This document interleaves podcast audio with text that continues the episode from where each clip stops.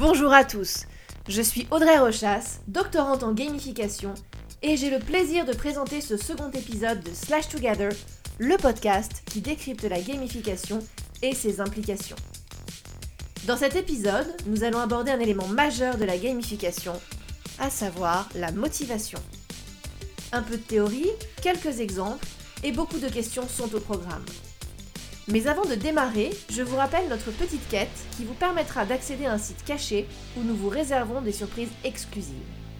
En effet, les slashers ont décidé de vous mettre au défi.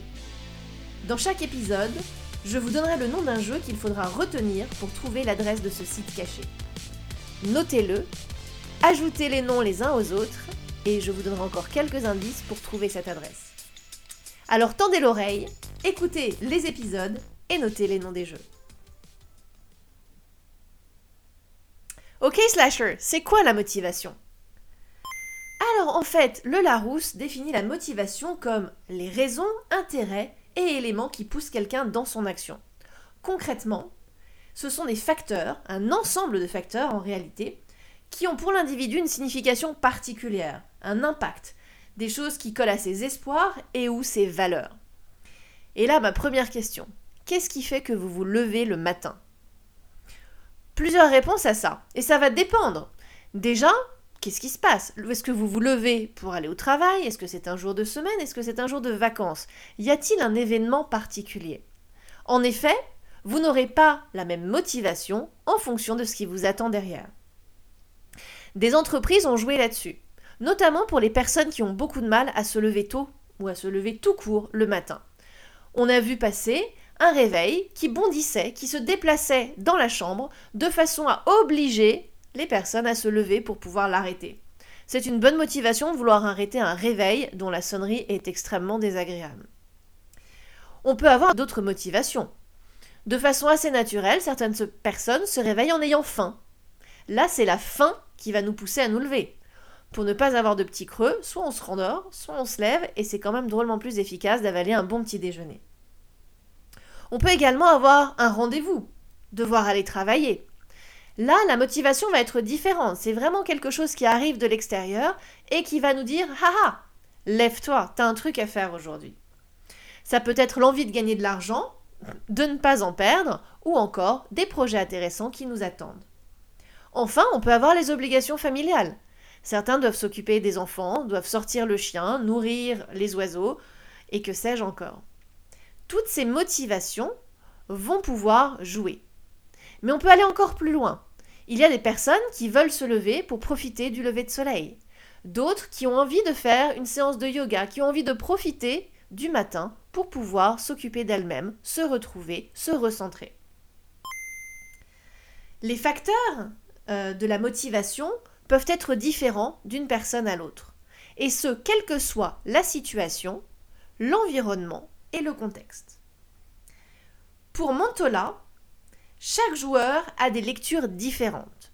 Et là, je me repositionne dans la notion de gamification de jeu. Qu'est-ce qui fait que je vais jouer? Qu'est-ce qui fait que je vais passer quelques minutes, quelques heures, voire toute une nuit ou une journée sur un jeu? Est-ce l'envie de gagner? Dans ces cas-là, est-ce que je joue contre moi-même, contre un système ou contre une autre personne, voire contre plusieurs autres joueurs? On a vu des gens passer des heures à jouer au Monopoly. Est-ce que je joue pour pouvoir apprendre quelque chose? Quand j'étais gamine, c'était la dictée magique. J'adorais ce truc, on me donnait des mots, je devais les épeler. Fondamentalement, rien de très excitant, mais moi j'adorais ce truc-là. Et je recommençais, je recommençais, parce que je voulais faire un sans faute et avoir 10 sur 10. On peut aussi penser à la notion d'environnement. Est-ce que le jeu auquel je joue, est-ce que le système dans lequel je suis va me permettre de mieux m'adapter à mon environnement? On voit ça notamment non pas sur du jeu de société, mais plutôt sur du jeu au sens large, avec par exemple les enfants qui apprennent à faire du vélo. Apprendre à faire du vélo, c'est ce qui va me permettre de me déplacer, de pouvoir également me balader avec mes, camarades qui eux aussi ont des vélos on peut trouver un autre type de motivation ici, qui est celui de ne pas se retrouver à la traîne. Je veux apprendre à faire du vélo parce que mes amis font du vélo. donc je ne veux pas être la seule personne avec les petites roulettes. On voit ici que les facteurs de la motivation vont être différents. Et encore une fois, que dans un même système, avec les mêmes objectifs, différentes personnes vont être motivées par différents enjeux, par différents facteurs. La motivation va se retrouver aussi ailleurs que dans le jeu, bien évidemment.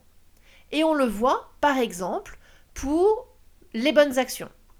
Qu'est-ce qui fait que quand vous vous baladez euh, dans la rue, si une personne vous arrête, un bénévole en général, pour vous proposer de donner, que ce soit pour l'environnement, que ce soit pour une bonne cause, pour les enfants, pour la recherche contre le cancer, qu'est-ce qui fait que vous allez donner ou pas? Qu'est-ce qui fait que vous allez ne serait-ce que vous arrêter ou pas Des études ont montré que s'il fait beau, vous êtes plus enclin à vous arrêter et à donner de l'argent. A contrario, s'il pleut, eh bien vous aurez probablement plus envie de rentrer chez vous pour vous mettre au sec.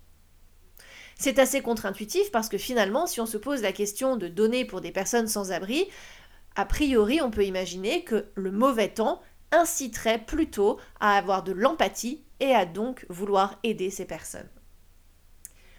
On a aussi le contexte qui va jouer sur la motivation. Est-ce que vous êtes de bonne humeur? Avez-vous une bonne nouvelle ce matin? Ou une mauvaise? Attendez-vous quelque chose que vous attendez depuis longtemps? Est-ce qu'il y a un élément ou un événement qui va vous mettre de bonne humeur ou alors que vous redoutez?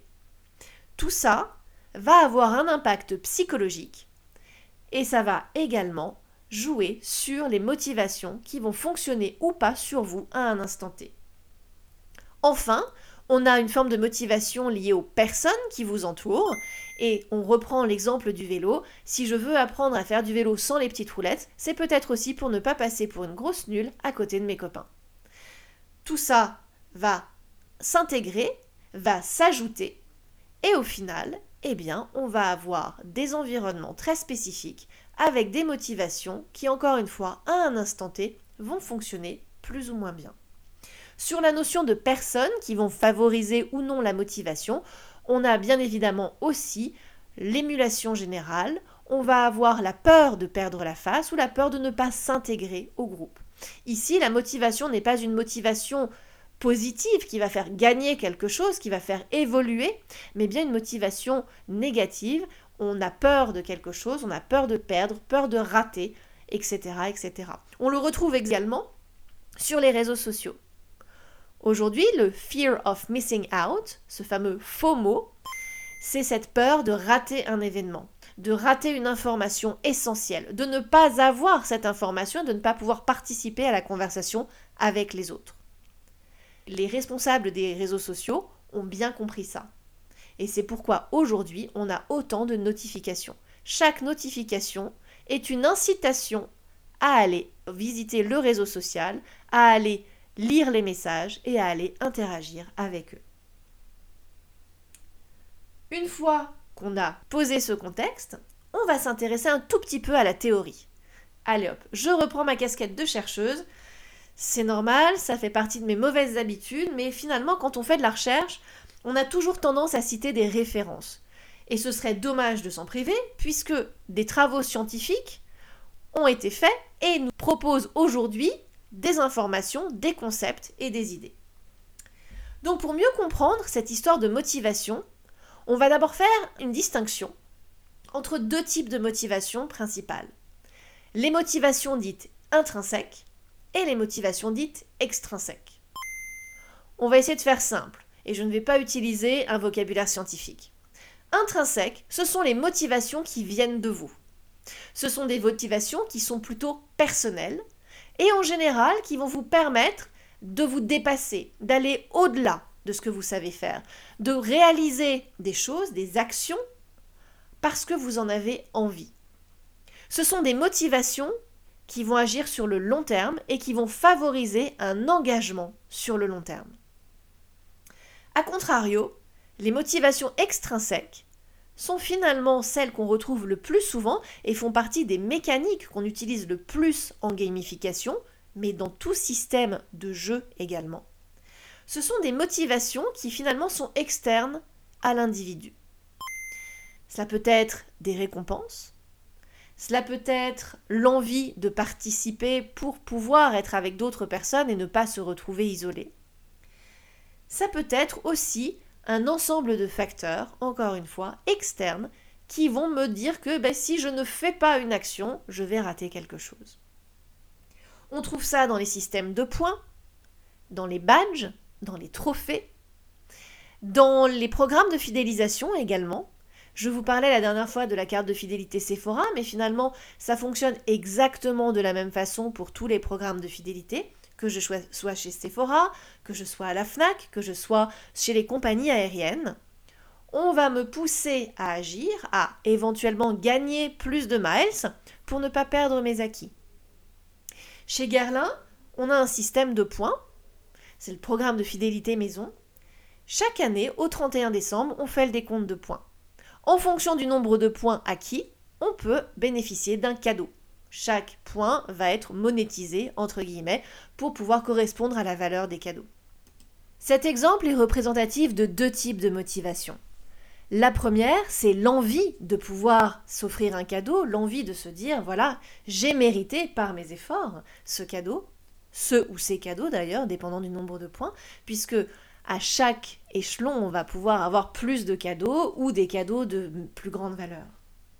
L'autre motivation, qui est définie comme la sunk cost tragedy, c'est encore une fois cette perte de temps ou de moyens ou d'efforts.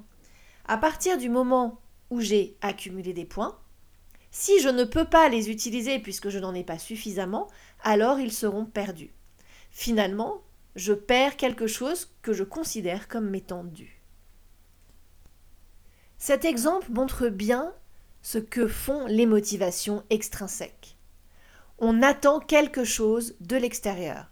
Au quotidien, ça peut être un message, un remerciement, ça peut être son salaire, bien sûr, un avantage en nature, que ce soit parce qu'on est bon client ou parce qu'on a bien agi dans le cadre du domaine professionnel. En revanche, les motivations intrinsèques vont être beaucoup plus profondes et beaucoup plus liées à l'individu en tant que tel. Qu'est-ce qui me fait me sentir bien? Qu'est-ce qui me donne envie de faire les choses? Et qu'est-ce qui va me permettre de m'épanouir dans ce que je fais? Lorsqu'on s'intéresse à la recherche, on va pouvoir aller du côté de deux théories différentes. La première, c'est la SDT, Self-Determination Theory. En français, la théorie de l'autodétermination. Ici, on va s'intéresser à plusieurs éléments. Tout d'abord, il y a une espèce d'échelle qui fait passer de la de l'engagement externe, extérieur, qui vient de l'extérieur, donc de ces motivations extrinsèques, vers un engagement autonome, c'est-à-dire un engagement qui n'est finalement dû qu'à moi, à mes motivations intrinsèques. Ici, on va faire le distinguo entre une pression qui va être exercée par l'extérieur, si je veux gagner des points, alors je dois faire quelque chose, et une envie de réaliser les actions, puisqu'elles nous apportent une satisfaction tout à fait personnelle pour le coup.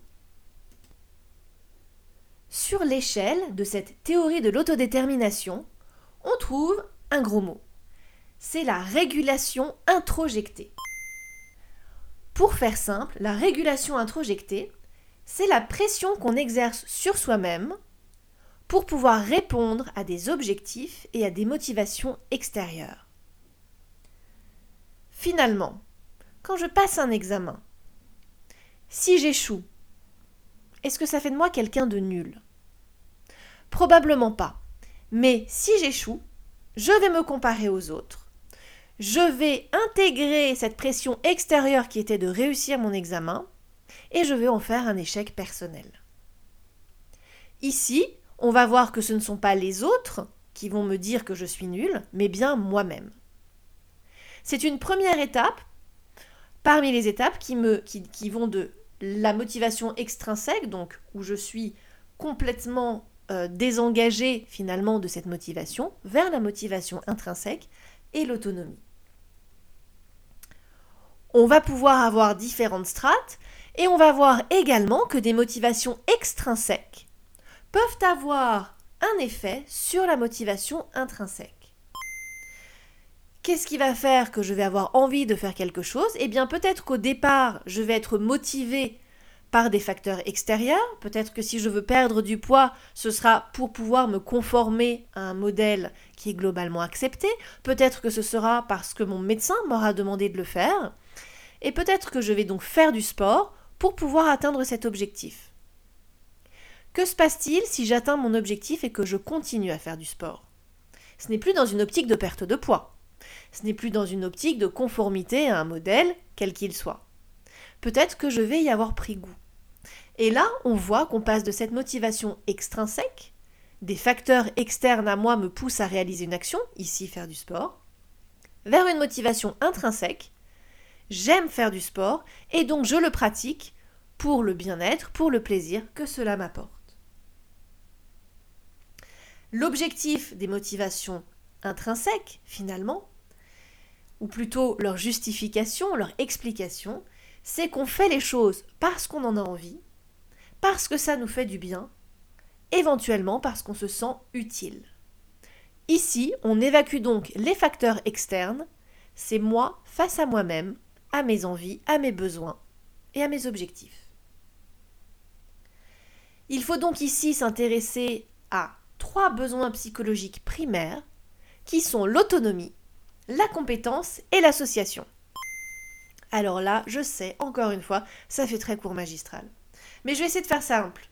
En réalité, l'autonomie, c'est ma capacité à faire des choix seul, à ne pas avoir besoin de personne pour réaliser des actions et à pouvoir prendre les choses en main. La compétence, c'est le fait d'avoir justement les compétences, d'avoir les capacités de réaliser les actions.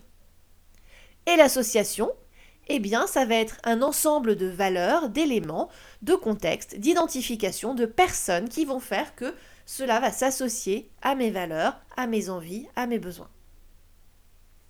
Par exemple, dans le jeu Assassin's Creed, je ne sais pas si vous y avez joué, ça ne fait pas partie des jeux auxquels j'ai beaucoup joué, mais j'ai quand même une bonne idée de, ce de comment vous expliquer ça par rapport au jeu. Les motivations peuvent être différentes. On est dans un jeu qui est extrêmement complexe, avec des missions qui vont différer en fonction du, moment. On va avoir des missions primaires, des missions secondaires, enfin des quêtes secondaires. On peut explorer le jeu, on peut être en mode course libre. Et en réalité, chaque type de joueur, à un instant T, va pouvoir réaliser des actions en fonction de ce qui lui plaît et non pas simplement en fonction de ce qu'il peut gagner. Typiquement, si on est dans de l'exploration, c'est plutôt la découverte du jeu, et là on en revient au type de joueur dont nous avons parlé dans le précédent épisode. Donc pour ceci, Assassin's Creed est un excellent exemple. Enfin, on va parler de la CET, Cognitive Evaluation Theory. En français, c'est la théorie de l'évaluation cognitive. Ici, ce qu'il faut comprendre, c'est que fondamentalement, les événements externes peuvent affecter la motivation intrinsèque en rendant le challenge plus intéressant. C'est ce que je vous disais un petit peu plus haut.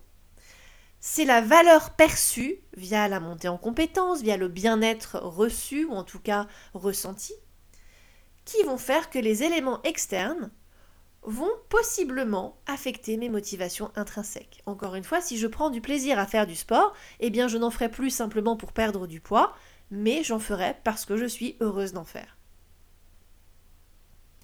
On va également avoir la notion de signification psychologique qu'on accorde aux événements externes. Et là, on peut retrouver un petit peu la notion de pensée magique. Je ne sais pas si vous connaissez ça, la pensée magique, mais c'est euh, pour des gens comme moi qui ont quelques tocs. Par exemple, eh bien, si je monte, si le nombre de marches que je monte est impair, ça veut dire que j'aurai une bonne journée. Ici, je m'éloigne un petit peu quand même du, sujet qui nous intéresse, mais fondamentalement c'est ça. C'est quelle valeur affectez-vous, quelle valeur donnez-vous à ce qui vous entoure? Est-ce que c'est important Est-ce que ça a un impact sur votre humeur, sur votre journée, sur votre ressenti? Enfin, on va s'intéresser à la valeur qu'on accorde aux récompenses. Ici aussi, cela va affecter la motivation. Si demain, on me propose un système de gamification dans lequel je dois gagner des points, c'est très bien. Mais quelle valeur ces points ont-ils pour moi? Est-ce qu'ils ont une valeur monétaire, comme dans les programmes de fidélité où je peux les échanger contre des cadeaux? Est-ce qu'ils ont une valeur de statut? Est-ce qu'ils m'apportent quelque chose? Ou est-ce que c'est simplement une notion de points dans le jeu? Plus la valeur que j'accorde aux récompenses est importante pour moi, plus elle a de signification pour moi, et plus je vais être engagé dans le processus. Finalement, c'est assez simple. Haute valeur égale engagement. Maintenant, il est important en revanche de pouvoir concevoir un système dans lequel l'utilisateur ressent, perçoit la valeur ou peut lui en attribuer une en fonction de son profil, de son caractère, des éléments extérieurs, du contexte et du système dans sa globalité. Ça commence à faire beaucoup de choses, j'en suis consciente, mais c'est aussi pour ça que la gamification est un métier et pas simplement un passe-temps. Dernier élément que nous allons aborder aujourd'hui, c'est la notion d'alternance. Je vous ai parlé de motivation intrinsèque, de motivation, de motivation extrinsèque, de valeur qu'on accorde aux éléments qui sont là pour nous motiver et pour réveiller ces motivations. Eh bien, la réalité, c'est que même si, en général, on dit que les motivations intrinsèques favorisent le bien-être, sont des motivations bienveillantes qu'on appelle white hat. Et que, au contraire, les motivations extrinsèques sont des motivations de pression, des motivations qui vont favoriser l'addiction, le mal-être, le stress, eh bien, on se rend compte qu'en réalité, il faut les alterner pour pouvoir engager les utilisateurs. Les motivations immédiates et extrinsèques vont être là pour habituer, pour attirer, pour appâter. Ça va être le côté je vais pouvoir gagner quelque chose. Ça va être la découverte. Ah tiens, finalement, je commence à jouer à ce jeu, c'est facile, j'ai des points. Plus vous avez de points facilement, au début, plus vous allez vouloir voir si vous pouvez continuer à en gagner. Donc pour attirer les utilisateurs, pour les faire démarrer au sein d'un système, c'est extrêmement utile. En revanche, sur la durée, ça ne fonctionne pas. Sur la durée, il va falloir surprendre les utilisateurs et les valoriser. Ça passe par des motivations liées à la compétence et non à la linéarité, à la régularité. Si je sais exactement ce qui va se passer pour chaque action, il y a un moment où je vais m'ennuyer. En revanche, si chaque action que je réalise me permet de monter en compétence, de changer de niveau, de pouvoir agir différemment, eh bien là, je vais pouvoir être beaucoup plus engagé. Si je reprends l'exemple d'Assassin's Creed, toutes les différentes quêtes, tous les différents modes de jeu vont pouvoir me permettre à chaque instant de mon évolution au sein du jeu, à chaque nouveau niveau de compétence, de pouvoir les mettre en application pour pouvoir jouer différemment. Enfin, il faut penser à intégrer les participants à un tout. Il y a une notion d'autonomie. Encore une fois, plus j'apprends au sein du système, plus je vais être en mesure d'agir et d'interagir au sein de ce système. Cela passe par des échanges, par un groupe dans lequel je vais être intégré, mes actions, normalement, vont me permettre de m'intégrer au groupe. Cela va aussi me responsabiliser face au groupe, puisque le groupe devient une entité à laquelle j'appartiens et que j'ai un rôle à y jouer. Et donc là, on renforce le sentiment d'appartenance ou d'identification. Nous arrivons à la fin de ce nouvel épisode, et voici les quelques notions à retenir. Tout d'abord, la motivation est personnelle. Et ce, même si nous pouvons partager les motivations entre différents individus, certaines vont être communes et d'autres vont être complètement différentes. Nous allons tous réagir d'une façon personnelle. Ensuite, toute motivation est liée à un environnement et un contexte spécifique. il ne faut jamais négliger l'impact des événements et des éléments extérieurs.